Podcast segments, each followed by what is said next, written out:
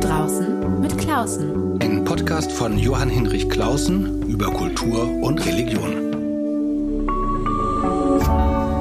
RevLab.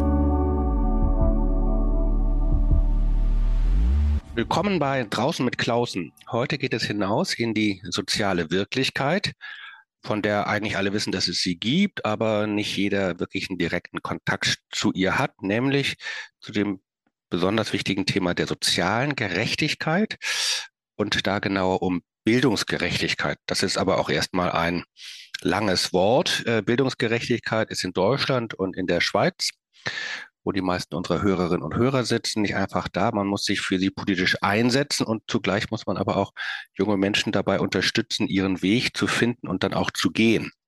Und das tut Jana Espenlaub von Arbeiterkind www.ftf.de und mit ihr will ich heute über ihre Erfahrungen und ihre Einschätzungen und ihre politischen, sozialen Auffassungen sprechen. Wir sind über Zoom verbunden und Sie sitzen, glaube ich, in Stuttgart, nicht? Ja, genau. Sehr schön. Herzlich willkommen. Schön, dass das klappt und ich hoffe ja. auch, dass die Verbindung gut ist. Sie hat jedenfalls, das können die Hörerinnen und Hörer nicht sehen, ein ganz tolles Tischmikrofon und nicht nur so ein olles Headset wie ich.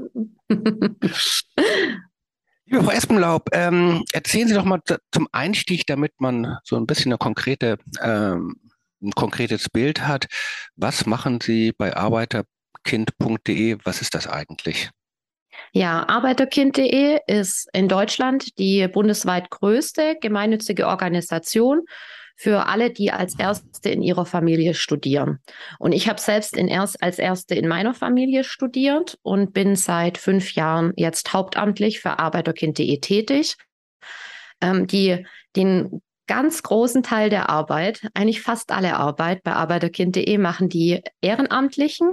Wir sind eine Ehrenamtsorganisation mit über 6000 Ehrenamtlichen, äh, die sich großteils in lokalen Gruppen ähm, organisieren und äh, regelmäßig offene Treffen haben, bei denen äh, alle Ratsuchenden kommen können, die Fragen haben, Schülerinnen, Studierende, Eltern ähm, rund um den eigenen Bildungsweg und ähm, ob man vielleicht ein Studium angehen möchte und wie das mit dem Studium funktioniert.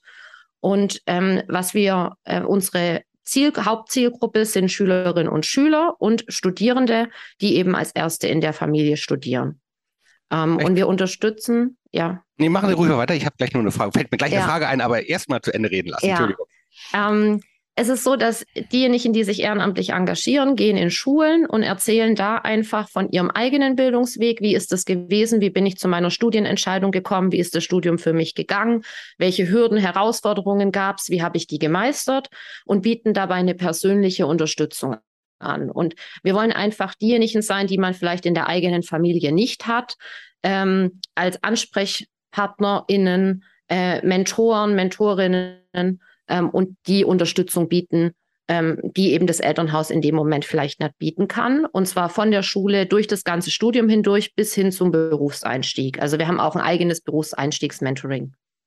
Ähm, die Mentoren, ich kenne da verschiedene Programme, ich kenne auch Mentorenprogramme, wo sozusagen erfolgreiche Männer und Frauen aus dem Berufsleben, selbst vielleicht bürgerlicher oder akademischer Herkunft, ähm, sehr gerne sowas machen. Da gibt es also auch wirklich großes Interesse sozusagen haben wir auch Schichten über. Grenzen. Deshalb ja. wollte ich fragen, wen haben Sie da eigentlich? Wie gewinnen Sie die? Und äh, das sind ja sehr unterschiedliche Erfahrungen, ob Sie jemanden haben, der selber aus dem akademischen Haushalt kommt und irgendwie eine gute Position hat und dann eben jetzt sich mal einer Person, einem jungen Menschen widmet, der das alles nicht hat, oder ob es nicht fast noch interessanter ist oder hilfreicher ist, wenn sie Mentoren finden, die äh, selber diesen Weg gegangen sind, weil sie selber aus einer Migrantenfamilie kommen, selber aus einer Arbeiter nicht akademischen Familie kommen äh, und dann vielleicht noch mal stärker so vielleicht noch näher dran sind und äh, die Schwierigkeiten besser verstehen können. Mhm.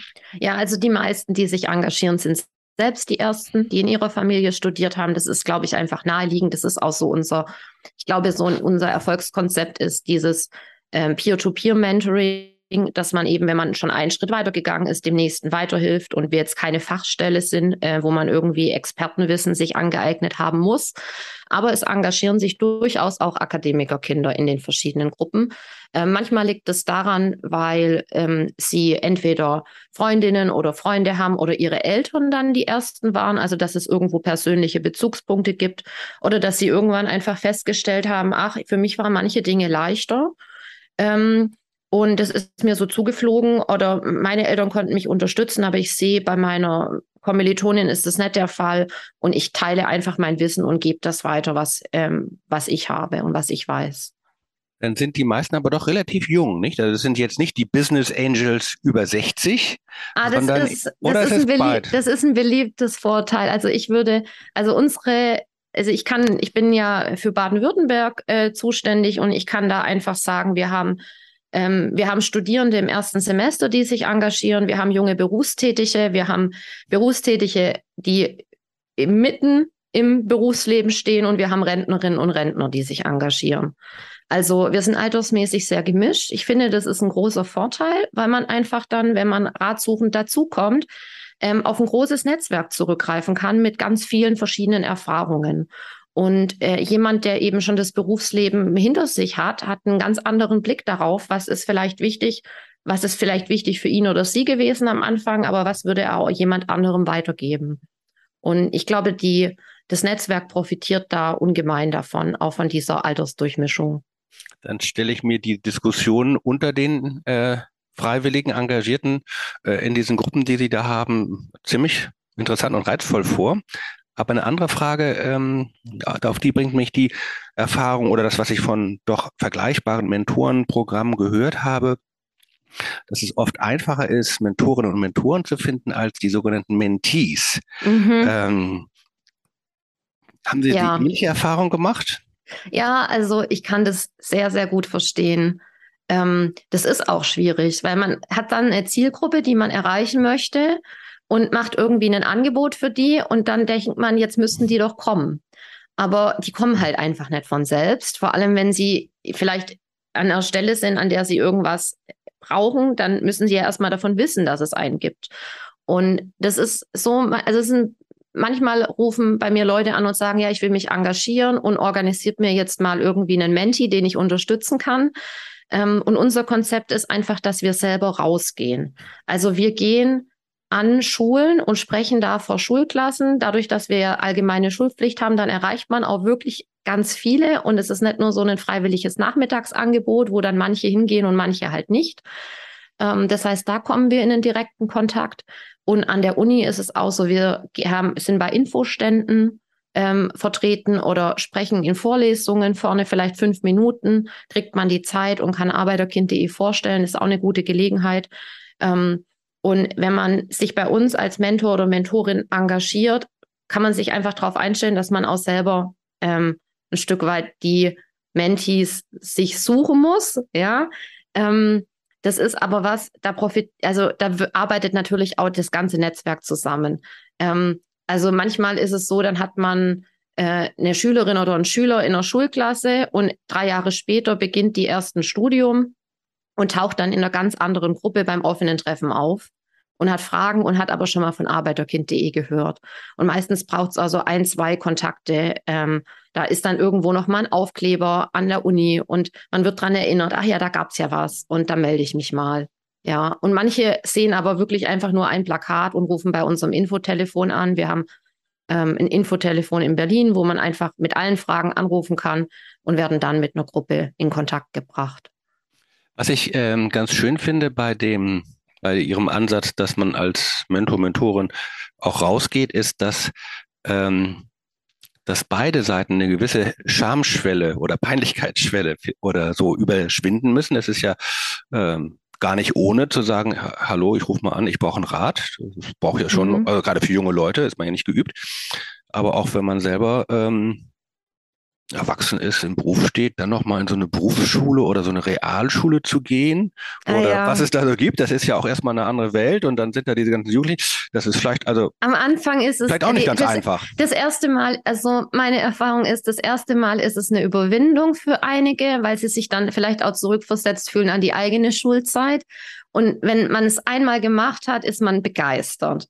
Also es ist einfach eine andere Situation, ähm, zur eigenen Schulzeit vor einer Klasse zu stehen oder als Lehrerin oder Lehrer, ähm, als wenn man ja einfach mit seiner eigenen Geschichte da ist. Und meine Erfahrung aus den Schulveranstaltungen, die ich schon mitmachen durfte, ähm, war, dass die Schülerinnen und Schüler unglaublich interessiert waren und dass es ein ganz anderer Kontakt war als dieser, ja, so einen Lehrer-Schüler-Kontakt. Okay. Ähm, ich kann mir dann vorstellen, also wenn man versucht mal so durchzugehen, der Kontakt beginnt.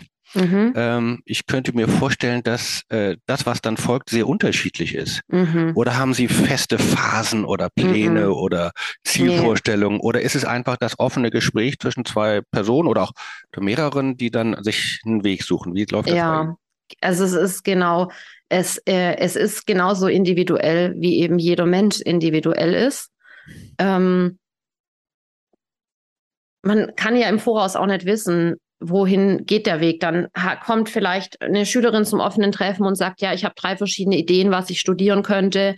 Und dann macht man sich gemeinsam auf den Weg. Und ich glaube, dieses sich gemeinsam auf den Weg machen, das ist halt das Entscheidende. Das ist das, was man auch in der Familie sonst hätte. Also ich habe an, selber einen Prozess gehabt von überlegen, was möchte ich denn studieren und habe nach der Schule erst noch mal ein freiwilliges soziales Jahr gemacht und bin mir in der Zeit irgendwie klarer geworden und habe mich noch mehr informiert. Und meine Eltern haben, waren mit mir im Gespräch darüber und haben sich dafür interessiert und natürlich auch gefragt, wo sie vielleicht unterstützen können. Äh, das war jetzt nicht so der Fall. Sie hatten davon einfach keine Ahnung, aber sie haben trotzdem ein Interesse gezeigt. Und ähm, so ist es bei uns auch, dass das Wichtige ist, einfach in Kontakt zu bleiben und dann auf die Situation zu reagieren, die eben entsteht. Und äh, wenn jetzt jemand im Studium ist und dann vielleicht große Studienzweifel hat, da haben wir haben auch Online-Veranstaltungen, zum Beispiel eine zum Thema Studienzweifel, wo wir versuchen, das aufzugreifen. Dann muss man in dem Moment eben schauen, was ist jetzt der nächste passende Schritt. Und Ja, das ist vielleicht auch das Interessante daran. Wir haben jetzt, eine, Mhm. also ja, wer, also wer kann, wer kann denn seinen Weg im Voraus so, ähm, ja, jeden einzelnen Schritt planen? Läuft das Leben, läuft nicht immer so. Ich habe gerade eine Assoziation dazu, dass es eben auch notwendig sein kann, fast nach Abschluss eines Studiums. Also ich hatte mit einer jungen Frau zu tun, kommt aus einer Migrantenfamilie, wo äh, ganz starker Aufstiegswille und auch Fähigkeit da war und aber auch eine, von den Eltern auch, glaube ich, eine sehr feste Vorstellung von dem, was richtig ist. Mhm. Also haben die alle Medizin studiert äh, und Mhm. auch sehr erfolgreich und aber festgestellt, ich will aber gar keine Ärztin, kein Arzt werden. Was waren die Eltern, waren die selber Ärzte? Nee, die Eltern waren Arbeiter, sozusagen, äh, Ah, ja. also es war erste Generation Akademiker, aber sozusagen entgegen dem Klischee, dass sozusagen da keine Aufstiegswünsche sind, kann ja manchmal auch der, Mhm. das Gegenteil der Fall sein. Ganz starke ähm, Aufstiegswünsche, aber mit festen Vorstellungen, was ein gutes Mhm. äh, Leben ist, nämlich Arzt sein oder Doktor oder Ingenieur. Und ähm, ähm, und wenn das dann auch klappt, ist ja ein Riesenerfolg. Und zugleich kann man dann sagen, ups, ich brauche jetzt doch nochmal eine Beratung. Da hab, und da war ich halt ein bisschen im, im Gespräch, in eine Beratung nach einem erfolgreich abgeschlossenen Studium, wo man sagt, Arbeiterkind hat perfekt funktioniert, Mhm. ähm, weil eben doch nochmal geguckt werden muss, was mache ich denn jetzt damit eigentlich? Und wie finde ich einen Beruf, der jetzt nicht nur meine Aufstiegsaspiration oder die meiner Eltern erfüllt, sondern eben Mhm. mich selber erfüllt. Mhm. Ja, es ist, es ist halt die Herausforderung, sich da loszulösen von den Erwartungen, äh, also von den Erwartungen der Eltern oder der Lehrkräfte oder dem, was man selber so denkt, was irgendwie die Welt von einem erwartet, in dem Moment zu überlegen, was kann ich denn, worin bin ich gut, äh, was möchte ich gerne machen und das halt sich da auf den Weg machen, das rauszufinden und dem zu folgen. Und es ist ja genauso schwierig, wenn die Eltern sagen, äh, mach unbedingt eine Ausbildung oder studiere unbedingt Medizin. Also das kann einem, setzt einen in jedem Fall unter Druck. Selbst wenn man danach dem Medizinstudium, was Sie gerade erzählt haben, äh, vielleicht grundsätzlich in einer, ja, in einer besseren Situation ist finanziell, weil man als Arzt arbeiten kann oder als Ärztin. Ähm, das, und dann unglücklich damit ist, ist es auch schwierig. Ja. Und wir haben halt, also dieses Thema Berufseinstieg, das haben wir eigentlich eher von der anderen Seite, dass eben, wenn man erst Akademikerin ist, dass die Jobs, die man dann, für die man sich bewirbt nach dem Studium, sind andere als die, für die sich die Eltern beworben haben. Und ja, bei mir ist es so, ich habe ähm, evangelische Theologie und Germanistik studiert und ich bin weder Lehrerin noch Pfarrerin geworden. Und dann hat man auf einmal ähm, Jobsuche für Geisteswissenschaftler. Ähm, und das ist nicht so ein Bild wie ich mache eine Ausbildung und meine Eltern haben eine Ausbildung, mein Vater hat eine Ausbildung macht ist Bankkaufmann und er sucht dann natürlich, konnte nach Stellen suchen für Bankkauf. Also Bankkaufmann steht, steht direkt drauf. Aber was steht bei mir denn drauf? Ja, also auf der Stellenanzeige. Und das ist eine ganz andere Herausforderung, sich da zu sortieren und zu verstehen, dass man im Studium bestimmte Kompetenzen erwirbt und dass man die in verschiedenen Berufsfeldern einsetzen kann. Und dann zu schauen, okay, was sind denn mögliche Arbeitgeber für mich? Und ähm, wir haben eben ein Berufseinstiegsmentoring, in dem wir eins zu eins Mentorinnen und Mentees zusammenbringen und die dann äh, auch eine Begleitung haben in den ersten Monaten im neuen Job, auch mit den Herausforderungen, die dann damit zusammenhängen. Ähm, weil die auch eine andere, also haben wir halt gemerkt, Arbeiterkind sein hört quasi nicht auf, bloß weil man einen Studienabschluss dann geschafft hat. Zu dem Stichwort Arbeiterkind will ich aber nochmal was fragen. Ich finde, das ist äh, ein cooler Titel für, äh, für Ihre Website, für Ihre Organisation. Mhm. Löst sofort Bilder aus. Ich sage mal ein Bild, das es bei mir auch auslöst. Ich bin äh, noch in der Grundschule mit ganz vielen Arbeiterkindern zusammen in der Klasse gewesen. Mhm. Ähm, ganz normal. Äh, da war, gab es noch nicht diese soziale Segregation von, von Stadtteilen. Meine Kinder haben kein Arbeiterkind in der Grundschule gehabt. Mhm. Ähm, deshalb hat das für mich nochmal so einen besonderen Klang. Arbeiterkind da weiß ich noch, wie das, wie die Sorte wohnten, wie die Väter und Mütter drauf waren. Äh, hatte ich noch einen direkten Kontakt. Ähm, haben meine Kinder nicht oder haben sie jetzt durch FSJ, wichtige Sache, kann man nochmal extra einen Podcast zu machen, was freiwilliges soziales Jahr für eine tolle Erfahrung sein kann. Ähm, äh, haben sie es dann nachgeholt. Jetzt sagen sie aber, sie sind Arbeiterkind und zugleich haben sie aber gerade verraten, Vater ist Bankkaufmann, also ist jetzt kein Klempner oder Schreiner. Mhm. Ähm, Sie sprechen eigentlich ja, weil Sie ja nicht von so einem festen Klassenbegriff ausgehen, Arbeiterklasse, sondern von Nicht-Akademikern, nicht? Oder wie, mhm. wie ist das zu verstehen? Ja, also man könnte da jetzt soziologisch natürlich noch sehr viel genauer ähm, sich dieses Thema anschauen, als ich das jetzt in der Kürze der Zeit kann. Ähm, bei arbeiterkind.de ist es so, dass wir den Begriff Arbeiterkind für alle Nicht-Akademikerkinder verwenden. Ähm, ich würde von mir selber wahrscheinlich weniger als Arbeiterkind als als Angestelltenkind irgendwie sprechen. Ähm, aber wir haben halt gemerkt, der Begriff hat eine Prägnanz und funktioniert ganz gut. Es fühlen mhm. sich viele angesprochen. Ähm, es gibt auch ähm, die, den Begriff ähm, Akademikerin oder Studierende der ersten Generation. Den finde ich ganz schön. Der ist eine Übersetzung aus dem englischen First Generation Students, ähm, wodurch nochmal klarer wird, dass es eben sich um die erste Generation handelt, die studieren geht. Also selbst wenn vielleicht der große Bruder oder die große Schwester schon studiert hat, gehört man trotzdem zu der gleichen Generation. Und manche Universitäten haben auch Programme, bei denen sie von Studienpionieren zum Beispiel sprechen, äh, um diese Pionierleistung nochmal deutlich anzusprechen und auch so einen einen, einen Positivbegriff zu setzen, der weniger zurückschaut, wo komme ich denn her, sondern wo gehe ich denn jetzt gerade hin. Also es gibt verschiedene Begriffe, die, die man einfach verwenden kann. Für uns funktioniert der Begriff Arbeiterkind ganz gut, aber ich bin auch jedes Mal in einem Gespräch darüber. Das ja, ja, man kann ja, auch, man, man, kann ja auch mit unterschiedlichen Begriffen spielen in der Arbeit, aber ich finde, also ich als Nicht-Arbeiterkind empfinde Arbeiterkind nicht als diskriminierend. Mhm. Ich finde, das hat eine Prägnanz, hat eine Klarheit, man weiß, worum es gehen könnte mhm. äh, und dann guckt man weiter, äh, was ist der Mensch, mit dem man es dann zu tun hat, aber es hat jetzt nicht sowas, hat jetzt nicht sowas wie Problemstadtteil oder sowas. Mhm. Äh. Jetzt komme ich aber doch mal auf den Begriff Pionier und ähm, äh, weil ich gerne wissen würde, worauf lässt man sich ein, wenn man aufbricht, ähm, sozusagen erste Generation akademisches Akademiker zu sein? Ähm, und was sind eigentlich die Haupthemmnisse? Ähm, mhm. Ähm, ist es das Geld, äh, das mhm. einfach nicht da ist, um einfach mal entspannt irgendwie Theologie oder Germanistik oder sonst was zu mhm. studieren? Ist es die mangelnde Erfahrung und Perspektive? Ist es fehlende Ermutigung? Sagen Sie mal, was sind sozusagen mhm. die Hauptherausforderungen, mit denen Sie zu tun haben, die Ihnen begegnen? Ja, von allem, was Sie gesagt haben, etwas. auf jeden Fall. Also es ist so, Geld ist auf jeden Fall ein ganz großes Thema. Die meisten Anfragen, die wir bekommen, sind zum Thema Studienfinanzierung. Ähm, da fehlen oft Informationen. Zum Beispiel habe ich im Laufe meines Studiums dann ein Stipendium bekommen. Ähm, und ich bin ganz froh, dass mir Kommilitonen davon erzählt haben, dass ich mich für ein Stipendium bewerben kann und auch mir geholfen haben und mich unterstützt haben und mir gezeigt haben, wie das funktioniert. Ähm, auch, dass ich mir es zugetraut habe, mich für ein Stipendium zu bewerben und nicht zu denken, es ist nur für Überflieger und Einser-Kandidaten äh, und ich müsste noch irgendwie ganz besonders gut irgendwo engagiert sein. Ähm, also ich war sehr gut in der Schule. Das, also leistungsmäßig habe ich mir es zugetraut, mich zu bewerben, aber so wenn jetzt Kommilitonen nicht da gewesen wären und gesagt hätten, das gibt's, dann wäre ich selber natürlich auch nicht auf die Idee gekommen. Und ähm, also mangelnde Informationen zur Studienfinanzierung oder dann einfach, dass tatsächlich das Geld fehlt. Ähm, dass auch das BAföG nicht ausreicht oder man dann schauen muss, ich muss noch mir noch einen zweiten Nebenjob suchen. Es ist wirklich ein Thema.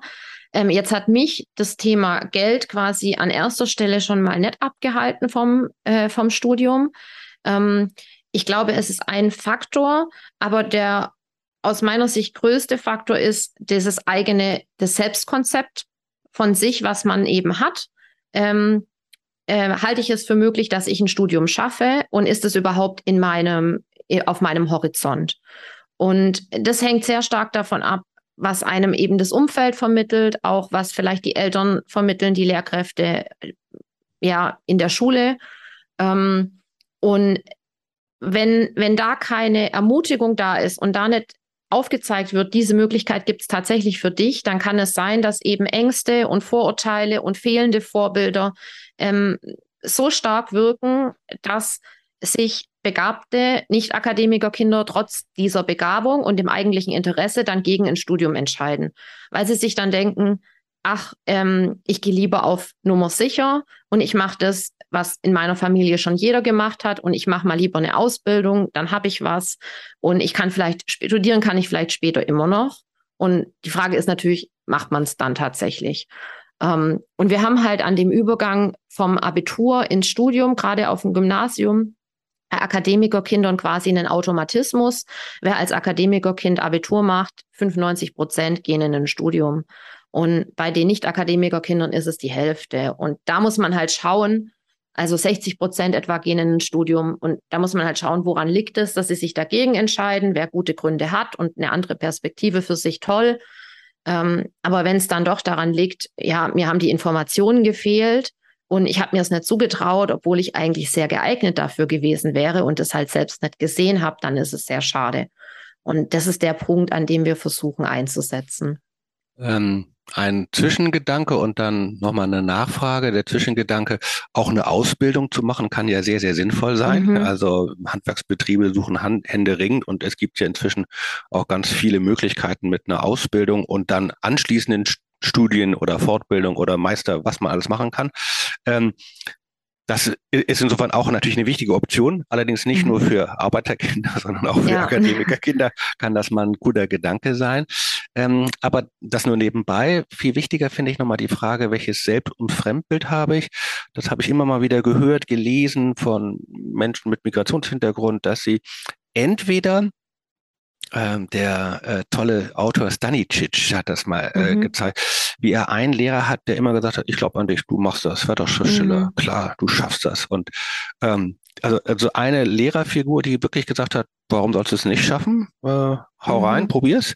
Äh, scheitern kannst du ja trotzdem. Äh, oder eben auch ähm, Migrantenkinder, die tolle Schulnoten hatten, wo dann aber die Lehrerin, der Lehrer doch gesagt hat, du, das wird nichts, äh, pass mhm. mal lieber auf. Und zwar jetzt gar nicht in einem diskriminierenden, offensiv diskriminierenden Sinne, sondern vielleicht auch ein bisschen aus so einer Fürsorgehaltung, wie auch immer. Jedenfalls mit dieser Botschaft, äh, das wird nichts. Wie kann man mhm. das, wenn sowas, und das sind ja von Lehrern ja fängt ja in der Grundschule an, aber bei mhm. Eltern natürlich auch oder Großeltern. Ähm, wie kann man das jetzt nicht aufbrechen? Das ist ja nicht ihre Aufgabe, was aufzubrechen, aber wie können sie da ermutigen oder ähm, dazu verhelfen, dass das eigene Selbstbild ein bisschen weiter und größer gedacht ist. Mhm. Mhm. Ja, das sind jetzt, also da kann man von zwei Seiten rangehen, würde ich sagen. Also gerade was Sie ähm, berichtet haben, dass dann manchmal auch von Lehrkräften das kommen kann, ähm, schon in der Grundschule äh, eher so eine Vorsicht, ähm, selbst wenn da ein begabtes Kind ist, ähm, die Eltern können ja nicht so unterstützen im Lauf des, äh, des schulischen der schulischen Laufbahn, das ist dann so die Idee, die Eltern können nicht unterstützen. Und wenn es dann mal schwierig wird und so und dann rät man eher zur Vorsicht und äh, äh, schiebt dann das Kind lieber nicht aufs Gymnasium, selbst wenn es möglich gewesen wäre oder so. Ähm, das ist was, was wir schon öfter erleben, also in der, in der Hinsicht, dass eben einfach Mentorinnen und Mentoren selbst davon erzählen, ähm, wie es ihnen gegangen ist.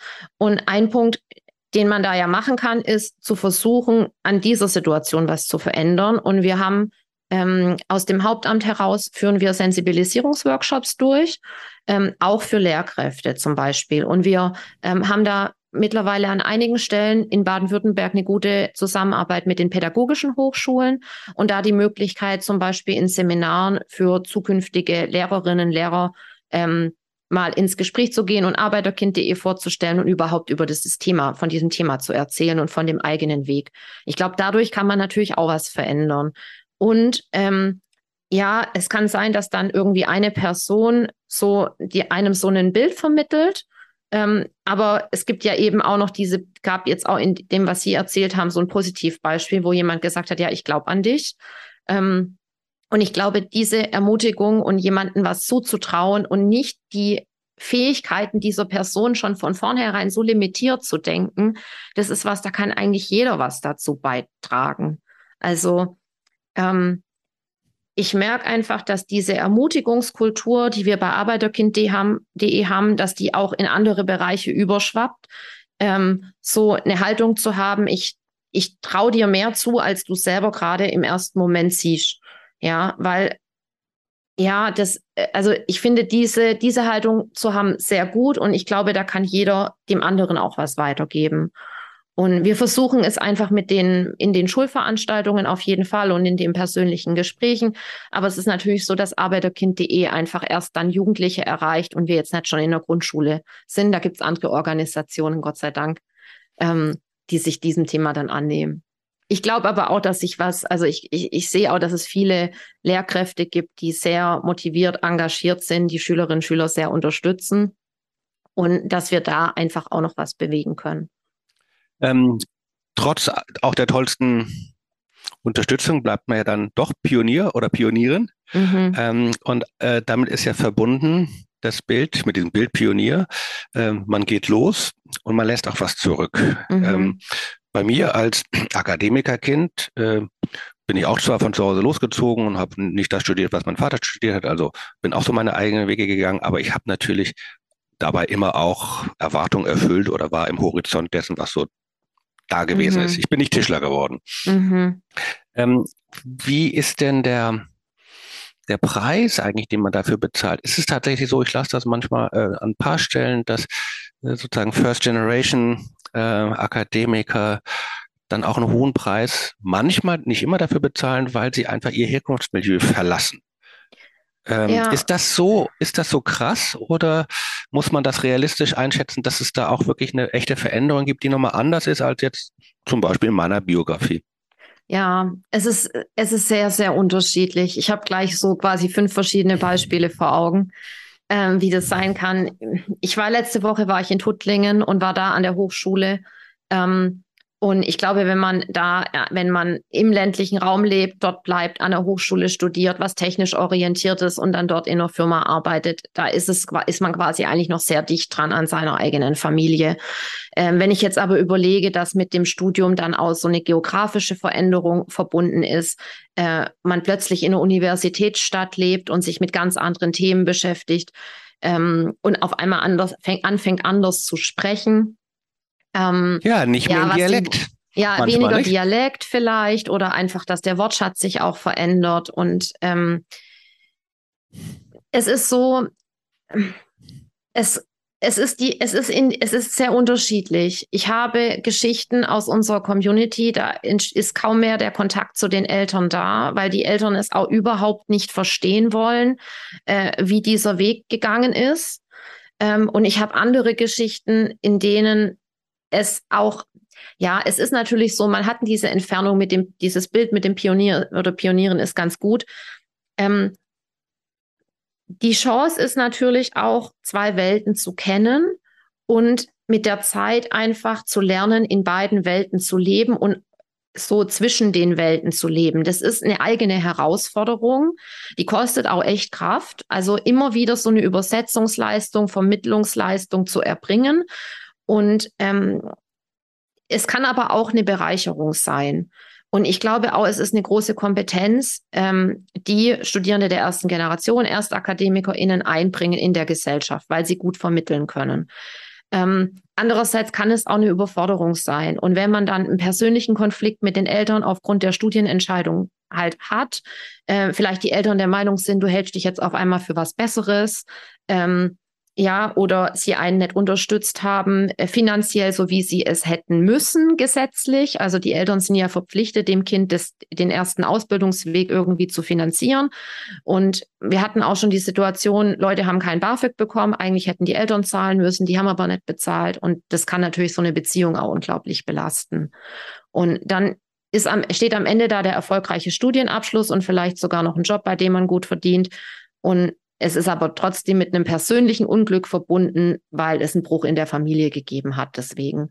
Aber ich will jetzt nicht sagen, dass das der Normalfall ist mhm. oder so. Aber es sind einfach Geschichten, die mir bekannt sind, ähm, die mich auch sehr traurig machen, äh, weil ich sehe, dass es anders gehen kann. Ja, und ähm, meine Eltern haben mich eben wirklich emotional sehr unterstützt und finden toll, was ich mache und sehen das selber auch als eine Bereicherung für sich an, dass sie quasi durch mich ähm, etwas anderes noch dazulernen konnten und von einer anderen Welt erfahren konnten. Und ich glaube, das ist vielleicht so eine Offenheit, die es da braucht, ähm, im Elternhaus, wenn das Kind einfach einen ganz anderen Weg geht. Das wäre jetzt genauso bei Ihnen, wenn jetzt Ihre Kinder irgendwie Handwerker geworden wären, was in Ihrer Familie keine lange Tradition hat, dass Sie dann eine Interesse und eine Neugier dafür aufgebracht hätten. Ja. ja und das, das wiederum finde ich ist ja das Tollste, selbst, also machen alle nicht Theologie, so wie ich das mache. Mhm. Allein dadurch äh, erlebe ich ja schon ganz viel Unterschiedliches. Ähm, und natürlich Trennung und Scheidung äh, innerhalb Familie zwischen den Generationen kann es auch ohne Bildungsaufstieg ja geben. Mhm. Ähm, aber das ist natürlich dann sicherlich ein Thema, wo Sie jetzt zwar jetzt ja nicht therapeutisch tätig sind bei arbeiterkind.de, aber doch für diese besondere Problemsituation ein offenes Ohr haben wahrscheinlich. Es ist halt eine Frage auch von Zugehörigkeiten und ich gehöre, also immer, es, also als erste in der Familie zu studieren und ich meine jetzt wirklich so einen wie, wie es bei mir der Fall war, so ein geisteswissenschaftliches Universitätsstudium, ähm, was noch niemand in meiner Familie gemacht hat. Ähm, es führt dann zu Fremdheitsgefühlen an verschiedenen Stellen. Also ich, natürlich bin ich zugehörig zu meiner Familie, aber irgendwie ist es auch anders. Also meine Großeltern, die haben äh, Landwirtschaft gehabt und die haben einen Obst- und Gemüseladen. Und einerseits waren sie stolz darauf, dass ich dann ein Praktikum in Berlin gemacht habe und dass ich in Heidelberg studiert habe. Und andererseits hatten sie eigentlich schon erwartet, dass ich samstags in diesem Laden helfen würde. Und meine Cousins und Cousinen haben natürlich in dem Laden geholfen, ich nicht. Mhm. Ähm, da ist dann irgendwie, bin ich da so ein bisschen raus. Und andererseits, ich meine, ich habe mir das wirklich sehr erschlossen irgendwie und mit Nachdruck so erarbeitet und das Stipendium hat sein Übriges dazu getan. Ähm, aber dann dieses Ankommen in der anderen Welt, in der akademischen Welt, in den Gesprächen und sich, sich äh, ähm, zu verstehen, wie funktioniert denn dieses akademische Leben. Ähm, das ist ja dann auch was, was einen Aufwand kostet und wo man im ersten Moment sich eben auch fremd fühlen kann. Und ich merke aber dadurch, dass das also einfach vielen so geht, haben wir für diese Gruppe quasi eine eigene Gruppe geschaffen, ähm, in der viele erleben, ja, hier, ich gehöre hier dazu, ähm, es geht anderen genauso wie mir. Ähm, ich bin nicht alleine mit diesen Gefühlen und diesen Erfahrungen. Ähm, und ich finde, das ist die Stärke in unserer, in unserer Community. Zwei Riesenthemen hätte ich noch. Im mhm. Angebot, aber mhm. ähm, vielleicht können wir das kurz machen, weil ich mhm. äh, ähm, gucke ein bisschen auf die Uhr, aber das mhm. würde ich auf jeden Fall diese beiden Stichworte nochmal ansprechen. Sie, wir haben Arbeiter-Kind, äh, ist immer so als mhm. Stichwort, aber es gibt natürlich da einerseits ein, ein starkes, äh, eine starke Dimension Migration, also jetzt nicht nur Nicht-Akademiker, sondern Migration, neu in Deutschland und das andere natürlich die auch das Riesenthema Gender, also ähm, wie es dann eben auch für Mädchen und junge Frauen in besonderer Weise nochmal anders ist. Ähm, ich will da jetzt gar keine vollgültige Antwort haben von Ihnen, das ist auch viel zu viel verlangt, aber ähm, nur vielleicht ein paar, äh, paar äh, so skizzenhafte Striche, wie weit Sie diese beiden Aspekte nochmal besonders in den Blick nehmen oder sind Sie Teil eigentlich immer des ganzen Themas, das Sie haben? Oder jeweils der ganz individuellen Geschichte. Da haben sie halt mal einen äh, Menti, mhm. die äh, kommt aus einer Migration, Migrantenfamilie oder die hat irgendwie, äh, da ist einfach das Thema als Frau, als junge mhm. Frau äh, in die Ausbildung, ins Studium zu gehen, nochmal anders. Wie gehen mhm. Sie damit um? Also wir haben bei arbeiterkind.de eben dieses Merkmal der sozialen Herkunft, ähm, um das sich, also um das sich arbeiterkind.de dreht. Das heißt, ich bin zugehörig, wenn ich also ich, ich kann mir auch als Akademikerkind Unterstützung holen, natürlich, aber äh, grundsätzlich, ich bin, was uns verbindet ist, wir sind die Ersten, die in unserer Familie studiert haben. Dass wir vielleicht auch noch einen Migrationshintergrund haben oder was das Geschlecht angeht oder so, das ist zweitrangig. Also es ist natürlich so, dass wir da schon drauf schauen und merken, es gibt dann dadurch nochmal ähm, Unterschiede, weil das speziell andere, eine andere Zusammensetzung vielleicht von Hürden ähm, gewesen ist und von Herausforderungen, äh, die der die Einzelne halt hatte. Ähm, wir haben jetzt in Baden-Württemberg von den Engagierten, die ich kenne, wir sind da sehr gemischt, äh, was die, ähm, also was irgendwie Engagierte mit oder ohne Migrationsgeschichte angeht. Das ist, ist sehr, würde ich schon sagen, ziemlich bunt gemischt. Ähm, es ist nicht das Merkmal, was im Vordergrund steht. Und ähm, es ist so, dass wir gut vernetzt sind mit anderen Organisationen, die sich mit anderen, die andere Schwerpunkte an der Stelle setzen.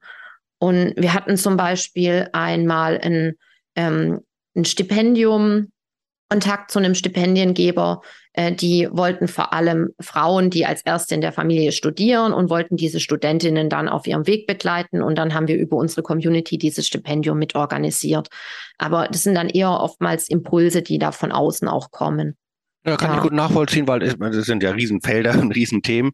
Und interessanterweise gibt es das weiß ich jetzt so ein bisschen, äh, ja doch eine ganze Reihe von auch ähm, Selbstorganisationen von migrantischen Menschen in den unterschiedlichsten Feldern bis hin zu äh, für bestimmte Branchen, für die Medien und so weiter. Mhm. Äh, und wenn sie sich da verknüpfen und verbinden, äh, ist ja auch schon eine große Leistung gemacht. Und mhm. da bleiben sie dann aber bei ihrem Kern.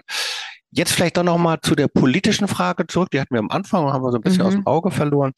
Ähm, Im Vorgespräch haben wir uns äh, über ein Stichwort unterhalten, bei dem Sie bestimmte Auffassungen vertreten. Und zwar ist ein Wort, das einem häufig begegnet, nämlich das Wort der Überakademisierung. Mhm. Ähm, also dieses Schreckgespenst, das oder vielleicht auch ich kann das von Handwerksbetrieben vielleicht verstehen. Die sagen, alle gehen ins Studium und keiner äh, macht mehr Handwerk. Äh, wie soll denn das alles gehen? Mhm. Ähm, zugleich gibt es ja aber auch da so eine Diskussion, ob das eigentlich viel zu viel ist und eigentlich bestimmte Bevölkerungsgruppen doch lieber bleiben sollten bei dem Leisten, den ihre Eltern schon hatten. Mhm. Ähm, wie reagieren Sie auf diesen, dieses Wort Überakademisierung, mhm. ja, der Sie ja, der Sie ja zuarbeiten? Ja, ja, mh, genau. also das war jetzt äh, ironisch. Ja. Ähm, es ist so, äh, es ist einfach, es ist einfach ein Stichwort, was mir häufiger begegnet und ich muss im ersten Moment dann immer einmal durchatmen, ähm, weil ich einfach sagen kann, dass für die Zielgruppe, die wir haben, da sehe ich überhaupt keine Überakademisierung. Ähm, es sind zwei verschiedene Themen. Die eine Frage ist, wie entwickeln wir uns als Gesellschaft, äh, ähm, dass viele Berufsbilder äh, nur noch mit einem Studienabschluss auf einmal machbar sind, äh, dass mehr ähm, das Abitur machen, dass mehr studieren. Ähm, und die andere Frage ist die, die uns beschäftigt bei arbeiterkind.de, nämlich diese Kopplung mit der sozialen Herkunft.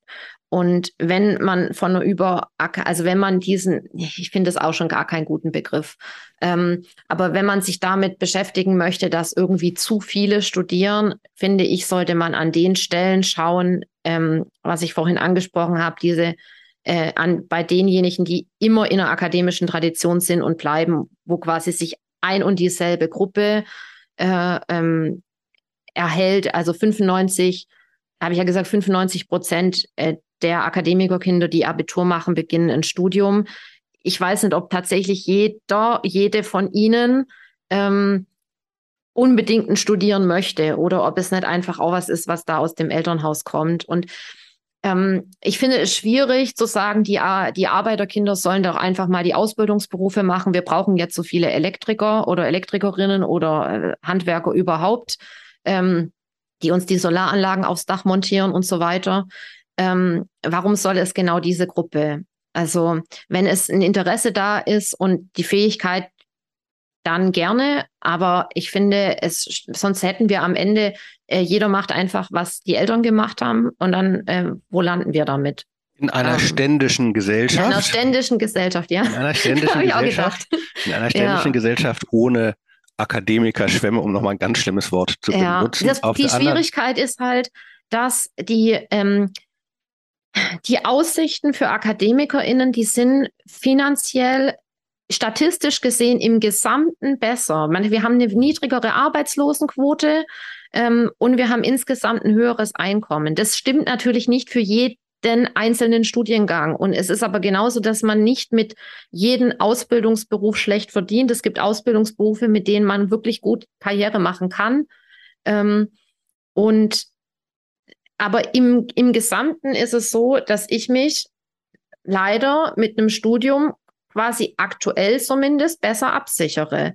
Und ich finde es schwierig, das dann denjenigen, die aus nicht akademischen Elternhäusern kommen, äh, vorzuenthalten und zu sagen, nee, ihr dürft es nicht. Ich finde eher, man muss überlegen, wie kann man bessere Arbeitsbedingungen und ein besseres Einkommen für die haben, die eine Ausbildung machen. Das ist die Aufgabe. Ja, äh, man möchte, dass man mehr äh, Leute in den Ausbildungsberufen hat, müssen die attraktiver sein, so dass es eine wirkliche, echte, gute Perspektive ist. Ja, ich habe mich gerade, äh, wir waren vor kurzem in den USA und da haben wir uns mit einer Freundin unseres Sohnes dort unterhalten, die eben mit so einer, mit einer akademischen Ausbildung, keinem vollen Medizinstudium, ist die äh, eben Spezialschwester oder Pflegerin geworden im Krankenhaus, verdient mhm. bombig, ist eine ganz tolle Position. Mhm. Da wäre natürlich schon mal so die Frage, wie weit kann man zum Beispiel in den Pflegeberufen mhm. äh, auch nochmal für eine Höherwertigkeit äh, der Tätigkeit und damit der Entlohnung sorgen. Dann ist das nochmal was anderes als ja. äh, immer gleich. Da gibt es Länder, die haben uns da wirklich was voraus. Ja. Und bei uns ist es so, dass in den Pflegeberufen Leute arbeiten dann in Teilzeit und noch weniger und noch weniger, weil sie merken, sonst packen sie das Pensum nicht. Und das ist doch ein Problem. Ja. Zum Schluss. Ich gucke so ein mhm. bisschen auf die Zielgerade. Ähm, mhm. ähm, würde ich gerne nochmal den Blick auf die Kirche und die Theologie werfen. Sie sind mhm. ja äh, studierte Theologin, mhm. also nicht auf Farm, sondern auf Lehramt haben Sie studiert. Also ich habe auch Diplom studiert. Ah, auch Diplom, sehr gut. ah, doppelt, okay. Das, ja, das kann man ja unterschiedlich inzwischen. Früher gab es ja. sozusagen noch diese beiden Möglichkeiten, jetzt gibt es da viel mehr. Also die Diplom-Theologin. Ähm, arbeiten jetzt aber nicht in der Kirche, sondern mhm. eben bei mhm. dieser NGO. Das ist jetzt nun aber auch jetzt vielleicht nicht ganz so weit weg äh, mhm. also vom Gefühl her. Wie schauen Sie denn jetzt auf die evangelische Kirche nach den Erfahrungen, die Sie jetzt äh, auch in der Arbeit machen? Haben Sie da den Eindruck, dass da noch viel mehr getan werden müsste? Hat sich Ihr Blick verändert? Wie mhm. schauen Sie jetzt von der NGO auf die Kirche? Mhm. Äh, mhm. Ja, es ist, es ist wirklich so, dass also vieles ist glaube ich, schon ähnlich, vor allem diese Arbeit mit vielen Ehrenamtlichen, die sich ehrenamtlich engagieren und dass man hauptamtlich eher so koordinierend ähm, tätig ist. Ähm, ja, was so mein Blick, also es hat sich mein Blick auf jeden Fall durch die Arbeit bei arbeiterkind.de verändert, weil ich viel sensibler geworden bin ähm, für die Sprache zum Beispiel. Ähm, wenn ich in einem Gottesdienst bin und dann die Predigt höre und es sehr also ich merke, sie richtet sich an ein akademisches Publikum. Das fällt mir mittlerweile stark auf. Und ähm, ich sehe halt, und da gibt es ja auch Studien dazu, äh, dass die ähm, evangelische Kirche bestimmte Milieus halt besonders anspricht, ähm, vor allem auch ähm, ein bürgerliches Milieu anspricht ähm, und viele Milieus weniger anspricht oder wenn dann irgendwie eher über Diakonie und so, mhm. ja, Diakonie und so, ja. Mhm. Ähm, das ist, äh, das finde ich schade. Also ich würde mir eigentlich wünschen, dass es möglich ist, milieuübergreifend Kirche zu sein, Kirche zu leben und ähm, da noch mehr Menschen zusammenzubringen, weil ich das selber als eine Bereicherung empfinde. Und ich finde, dass es nötig wäre, da als erstes mal irgendwie ähm, ehrlich mit sich, mit sich selbst zu sein und zu gucken, wo erreichen wir denn wen und wo, wo, wo leben welche Menschen Kirche. Und ähm, das, das, ja, das ist was, was, also vielleicht ist das so die, der Blick, den ich am meisten darauf habe. Mir ist es jetzt gerade schon wieder selber unsympathisch, dass ich gesagt habe, wo erreichen wir wen, weil dieses Thema erreichen, das ist eigentlich gar nicht so mein, mein ja. Blick, sondern eher so die Frage, ja, wo leben denn welche Menschen hier Kirche oder Nachfolge ähm, zusammen? Und ich, ich tue mich halt einfach oft schwer damit zu sehen, dass die Angebote, die wir haben, so stark sich an akademische Zielgruppe richten. Das ist das, was ich wahrnehme. Dafür bin ich natürlich auch sensibel. Ähm, und dass dafür auch viel Geld ausgegeben wird. Und ich denke mir so, ja, das ist noch ein ganzer Schwung anderer Menschen und die ähm, könnten genauso gut, ähm, das, also für die könnte man genauso gut denken. Ja. Vielleicht nehmen wir das einfach mal als Stichwort mit für mich und meine Arbeit und diesen Podcast und RefLab äh, mhm. kann man die Frage auch nochmal stellen. Ähm, ja, vielen herzlichen Dank. Ähm, Danke. Schluss Pixel und Impuls nochmal und überhaupt ganz toll für dieses wunderbare Gespräch. Das hat mir Augen und Ohren geöffnet. Ähm, alles Gute für Ihre Arbeit. Für alle, die sich interessieren, einfach ein bisschen was mehr von Arbeiterkind zu wissen oder vielleicht auch sich als Mentor äh, zur Verfügung zu stellen oder jemanden anzusprechen, der mal ein Gespräch braucht. Das ist ganz einfach, arbeiterkind.de, nicht? Ja, genau. Wir heißen so wie unsere Website. Das ist ganz einfach zu merken.